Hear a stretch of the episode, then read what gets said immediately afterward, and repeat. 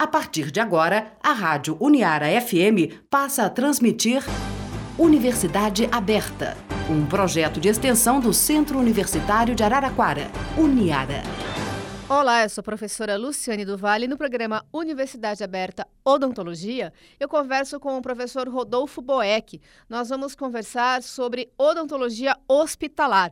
Antes de começar a conversar com o professor Rodolfo, é, eu lembro que o Universidade Aberta Odontologia é uma parceria aqui da Rádio Uniara com é, o curso de mestrado, né, de pós-graduação é, mestrado em odontologia, em ciências odontológicas aqui da Uniara. E também começo agradecendo a presença do professor Rodolfo Boeck aqui no programa Universidade Aberta. E, professor, a gente já, eu já vou começar com a pergunta, eu acho, do, entre aspas, assim, o estranhamento. Né? Então, tipo, nossa, mas dentista no hospital? Como assim? A gente nem lembra disso, né? A gente nem pensa sobre isso. Então, começo agradecendo a sua presença e pedindo para que dê um panorama geral, né? Que eu acho que poucas pessoas pararam já para pensar em odontologia hospitalar. Os nossos ouvintes, eu gostaria mais uma vez também agradecer a professora Luciane pela atenção que ela tem prestado ao nosso curso de mestrado lá na nossa unidade 4, na Uniara, né? E dizer para vocês que é um grande prazer estar aqui e que a gente vai procurar colaborar com o que é necessário para que as pessoas tenham essas informações mais específicas dentro da odontologia e principalmente na odontologia hospitalar. Já aproveitando o gancho e a pergunta da professora Luciane, é importante a gente salientar que a atuação do cirurgião dentista nos hospitais é uma, é uma situação muito abrangente. A gente atende pacientes em algumas situações distintas. Cirurgias de grande porte, tanto correções dentofaciais quanto traumatologia. Isso nós temos uma equipe que é, na verdade, é na, na, Universidade de São Paulo, na Unesp, né, que tem uma equipe de residência, e eles têm esse serviço já consolidado há mais de 40 anos. E na, Uni, na Uniara a gente pode prestar esse serviço também com pacientes com necessidades especiais, pacientes que tenham alguma deficiência, pacientes que apresentem alguma deficiência transitória, por exemplo, mal de Alzheimer, que não respondem mais ao tratamento ambulatorial. Sim e pacientes em geral, pacientes que tenham medo de ser submetidos a um atendimento ambulatorial e querem ser submetidos a uma sedação mais profunda ou um atendimento sob anestesia geral. E agora, nesse momento, a gente está com esse boom da odontologia e a atuação do cirurgião dentista nas unidades de terapia intensiva. Então, eu vou trazer para você, professora, dados que comprovam a eficiência do atendimento na odontologia, que colaboram com aqueles pacientes que estão ou sobre ventilação mecânica ou sobre sedação, que estão praticamente inconscientes Sim. e, logicamente, impossibilitados de executar as manobras motoras de higienização bucal. Perfeito. Vamos lá, então.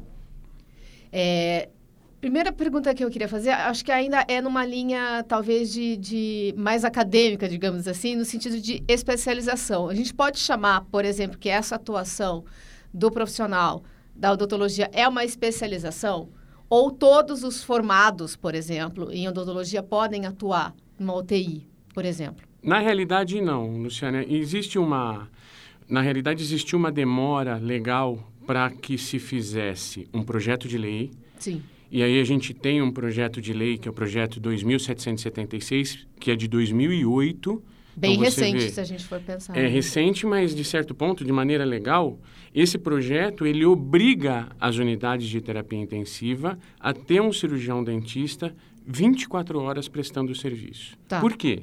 Algumas vantagens. Alguns dados também que nos vieram porque são dados importantes sim, passar para a população diminui em 30% o, o tempo de internação desses pacientes nessas unidades. Olha só. Diminuindo o risco de infecção e diminuindo a utilização de medicamentos para essas infecções. Ou seja, diminuindo o custo geral dos pacientes admitidos nessas unidades daqueles que têm alta. Sim. Tá? A, a média que se tem entre hospitais particulares e, e, hospitais da rede pública é uma média de 7 mil reais mensais por paciente internado em unidades de terapia intensiva. Obviamente, a gente não está contando a parte de honorário médico uhum.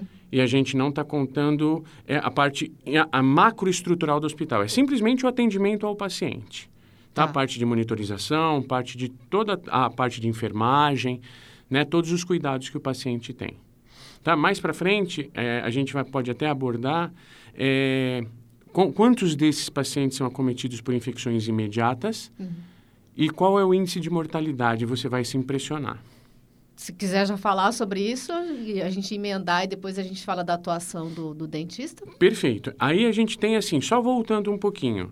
É, o projeto de lei, como eu disse, ele é de 2008. Só que ele foi aprovado, só foi aprovado no Senado Federal como um projeto de lei efetivo em 2013. Então a gente tinha, já tem esse vácuo de, dois, de Sim, 2008 a 2013. Anos.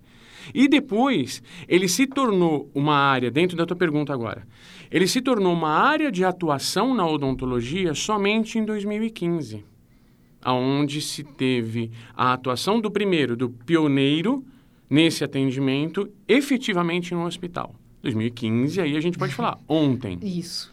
Tá? É. Hoje nós já temos um, um dos centros de referência para odontologia hospitalar, é o Hospital Albert Einstein em São Paulo, que oferece curso de pós-graduação a nível de especialização para profissionais de odontologia que queiram seguir a especialidade de odontologia hospitalar. Tá. Respondendo à tua pergunta, então, o cirurgião dentista não sai da graduação preparado para esse tipo de atendimento. Aí ah, ele tem que continuar tem que se especializar. Hoje existe já essa normativa da especialização.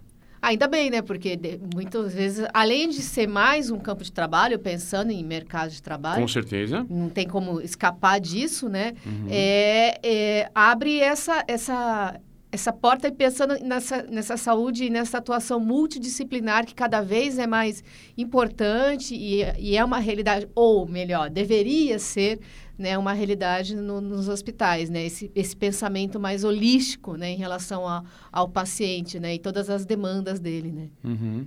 Deveria, é. pelo menos, né, ser assim. É, é, existe uma relutância muito grande. Evidentemente, claro. vai esbarrar com certeza nos custos, né? Porque é Sim. é necessário que se contrate um cirurgião dentista ou dois. Uhum. que façam períodos de 12 horas, ou três que façam períodos de 8 horas, mas é importante a gente salientar, a necessidade ela é pungente, ela é imediata da contratação do cirurgião dentista que possa fazer parte do grupo multiprofissional que cuida desses pacientes. Sim. Né? O intensivista, o responsável pela UTI, o neurologista que faz avaliação, o anestesiologista que monitora e o cirurgião dentista que vai fazer todo o suporte. E hoje, aproveitando também o, o, a parte da graduação em odontologia, professora, é importante a gente salientar, em algumas instituições, inclusive o novo projeto pedagógico da nossa universidade, ele prega que se tenha uma disciplina que chama-se suporte básico de vida. Dentro desta disciplina, nós não preparamos o profissional para atuar na UTI, mas ele já recebe um start, ele já recebe uma, um lembrete em como ele vai poder atuar. Então, já é dado ao aluno Sim. Não a especialidade, porém. Uma janelinha a, ali. A necessidade. Né? de, de, existe essa outra especialidade na odontologia que é novíssima. Tá. E na prática, professor Rodolfo, que acho que nosso ouvinte pode estar pensando, tá tudo bem, é contratado, ok, tá lá, mas na prática, como é que ele, ele atua? Porque quero crer, posso estar exagerando, mas assim, quero, quero crer que mais de 90% dos nossos ouvintes acho que nunca se deparou com um, um cirurgião dentista num hospital. Eu acho que. Né, pouco, acho que daí para mais, até. Prova- é, né? Imagino que não, não seja um exagero meu. Então, assim, na prática, como é que ele atua? Na realidade... Ou, ou como é que deveria né, uhum. a, atuar? Na realidade, é assim, nós nos preocupamos com algumas coisas. É, na prática, o cirurgião dentista ele vai fazer, na prática, simplesmente de uma maneira muito simplista, o que não é nada simples. Sim é a higienização da cavidade bucal. Agora, você imagina fazer a higienização da cavidade bucal num paciente que está sobre ventilação mecânica, né? Um paciente nosso que está in... entender, entubado, entubado, né? eu ia, eu ia salientar, entubado, desculpa aí o termo técnico, mas ele está entubado.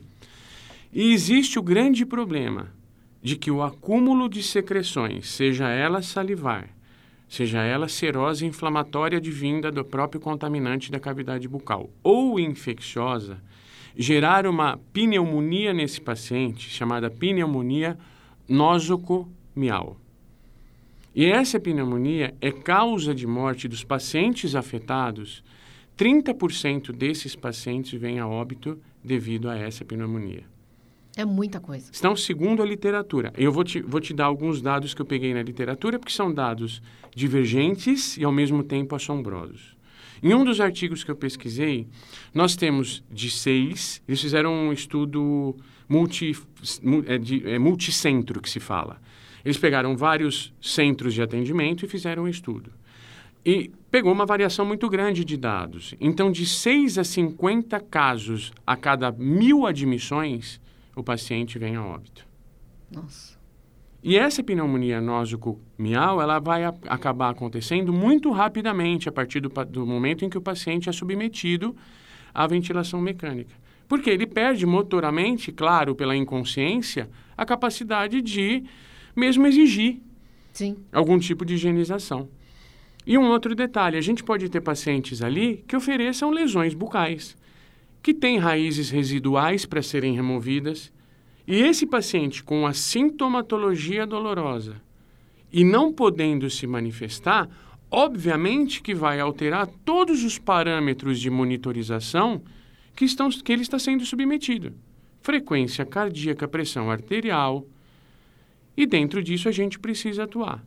Essa atuação da higienização ela já é complexa porque a gente precisa de um auxiliar. Sim. Então a gente pega o corpo de enfermagem que vai fazer a aspiração. Essa aspiração deveria ser diária, tá? Porque ó, essa, esse, esse, esse tipo de, de infecção, ele é relacionado com aspiração de secreção. Aspiração, não é deglutição, porque a deglutição ela já é inexistente nesses Sim, é. pacientes. É.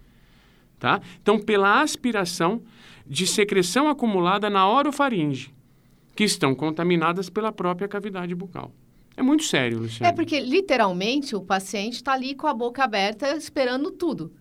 Tudo. Né? Desde a da, da saúde dele que está vindo, né? Pela Sim. respiração, mecânica e tal, até qualquer tipo, né? De, né? De... E por mais, né? Porque a UTI é um ambiente, a gente considera a UTI um ambiente é, livre de bactérias. Mas isso não é a realidade. É, claro. Imagina. Né? O, ar, o ar que vem do ar-condicionado, ele não consegue ser estéreo. Sim. Né? Muito embora se tenham mecanismos para isso, mas as pessoas não são estéreis. Sim. Por mais que a gente tenha os nossos equipamentos de proteção individual, a gente acaba a contaminando. Prova disso é o fato de que as infecções, infecções acontecem. Se elas não acontecessem, era prova de que era 100%, né? Claro, não, não tem nem como a gente Livre, esperar né? isso, né? Não, não, não Mas eu acho um papel muito importante, assim, o, Sim, o, o cirurgião dentista. Né? Delicado. E tem que, ter uma, tem que ter um conhecimento muito específico. Sim. Né? A gente tem dados também que, às vezes, pacientes com politraumatismos se identifica tudo. O paciente, então, ele vai passar por, uma, por um, né, um ciclo de exames até chegar na cavidade bucal, até detectar que ele está com raiz residual. Pô, é o último estágio. Primeiro, sobrevida. O paciente vai sobreviver? Ele vai ser admitido na UTI? Tem vaga na UTI? Sim. Né? Então, até que ele chegue, ele vai se complicando. Pacientes que vêm com fraturas faciais. Né? Então, cabe ao cirurgião dentista, pelo conhecimento que nós temos da cavidade bucal, da sua fisiologia, do seu comportamento, cabe a nós alertar o corpo médico. Sim. Cabe a nós atuar, né? fazer cirurgias nos pacientes acamados. Tá? E a gente tem. E a, se eu não me engano, a nossa universidade tem um convênio com o Hospital é, Carlos Fernando Malzone, em Matão, onde a, a, o curso de medicina faz estágio. Sim. Né? E nós temos lá uma profissional formada na nossa universidade, a doutora Elisângela, que ela foi contratada recentemente para fazer esse serviço. Né, hoje ela faz o estágio com os alunos da medicina, fazendo, né, ajudando-os a fazer essa manutenção de higiene bucal. E aí ele, ela colabora com todo o serviço, né? Se a gente voltar lá, diminuindo em 30% o tempo, Sim. diminuindo as infecções, né? diminuindo a quantidade de medicamentos a ser administrada e aumentando a qualidade de vida, de suporte de vida desses pacientes que já estão sofrendo tanto, né? E, a, e, as suas famílias. É muito curioso porque, assim, falando de uma forma bastante rasa, né? De um caso eu, leiga, é, não profissional da área, é, eu acho que é talvez uma das últimas coisas que a gente pensa, por exemplo, assim, que o paciente precisa, você falando em higiene bucal, mas vamos, né, no raso, assim, escovar os dentes, assim, acho que é a última coisa claro, que claro. você pensa, você está preocupado exatamente com essa outra questão, ele não está respirando é. É, naturalmente, está precisando, né, de, de, ventilação mecânica, ele está inconsciente, ele está um monte de coisa passa pela não cabeça. Passa. E, né? nosso, e nosso questionamento, vamos supor, né? Deus nos livre os nossos familiares internados.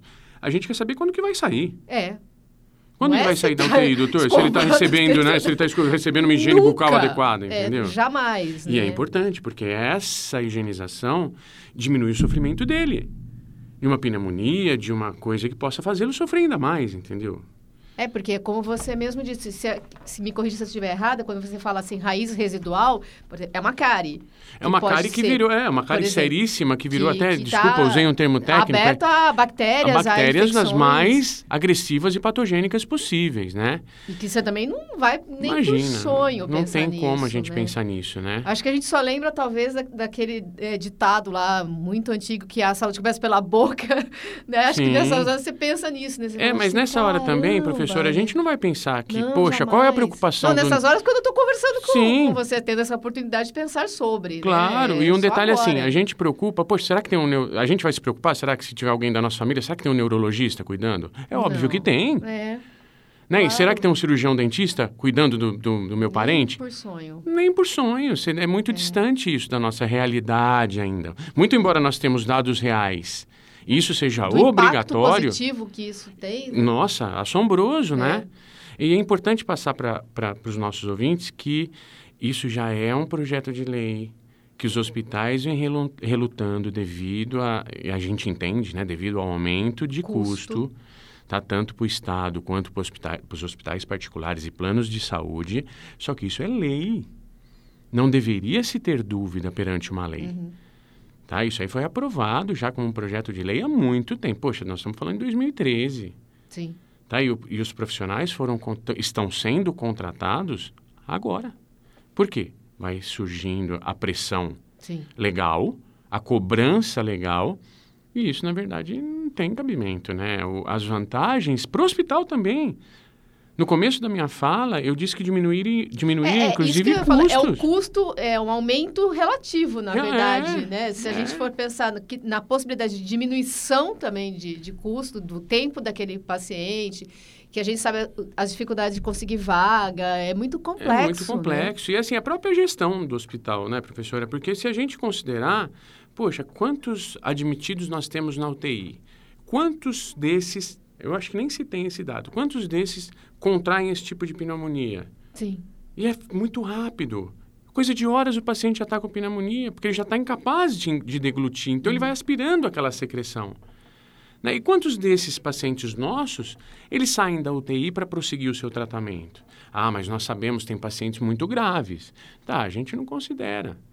Quando nós prestamos esse serviço na UTI, nós temos pacientes que internam e a gente não tem nem tempo de, de começar a terapêutica Sim. ele já vem a óbito muito rápido. Mas esses pacientes, né, por uma razão ou por outra, eles nem entram na estatística, né? Porque eles já vêm críticos mesmo. Sim. Tá Tem que pensar na, na, Pensar na, média, média do que a acontece. gente pode né? melhorar, É.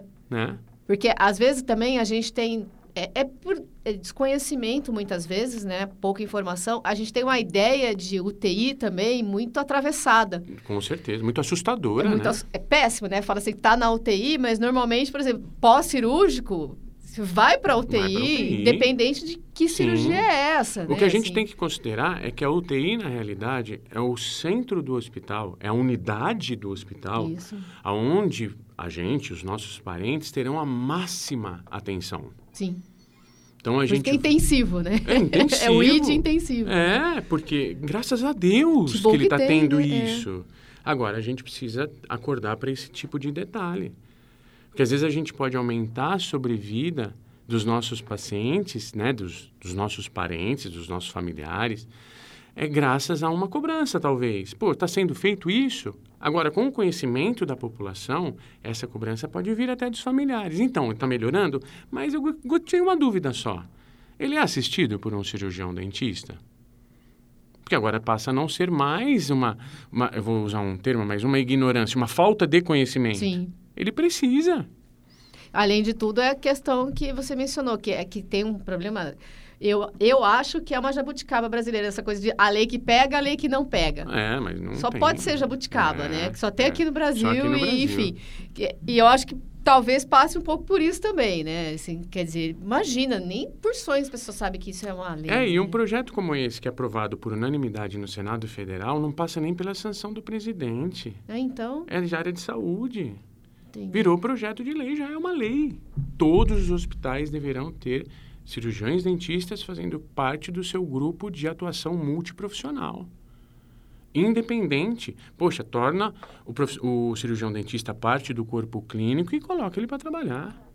É o mínimo. Hoje em dia a gente imagina que é o mínimo, né? O mínimo que você pode esperar de um paciente que está sobre unidade de terapia intensiva é que ele receba uma limpeza na cavidade bucal.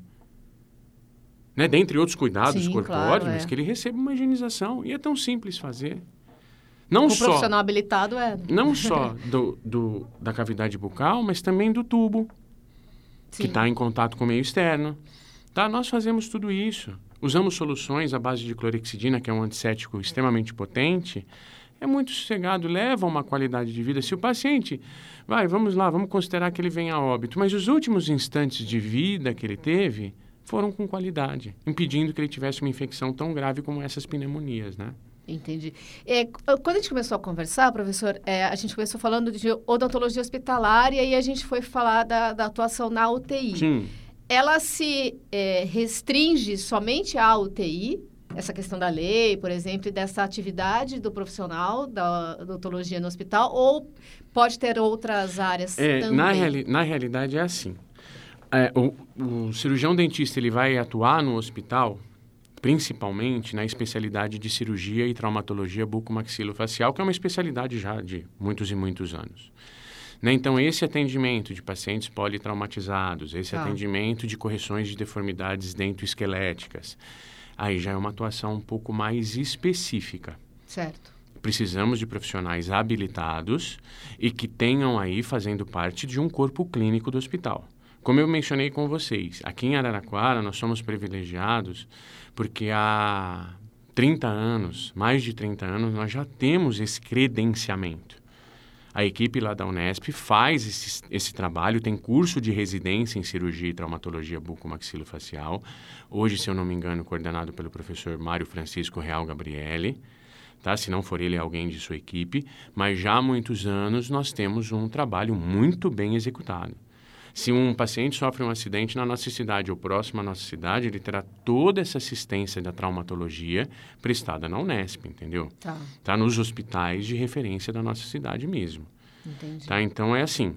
é, a atuação do cirurgião dentista no hospital, agora, evidentemente, aí vai no atendimento de um hospital particular.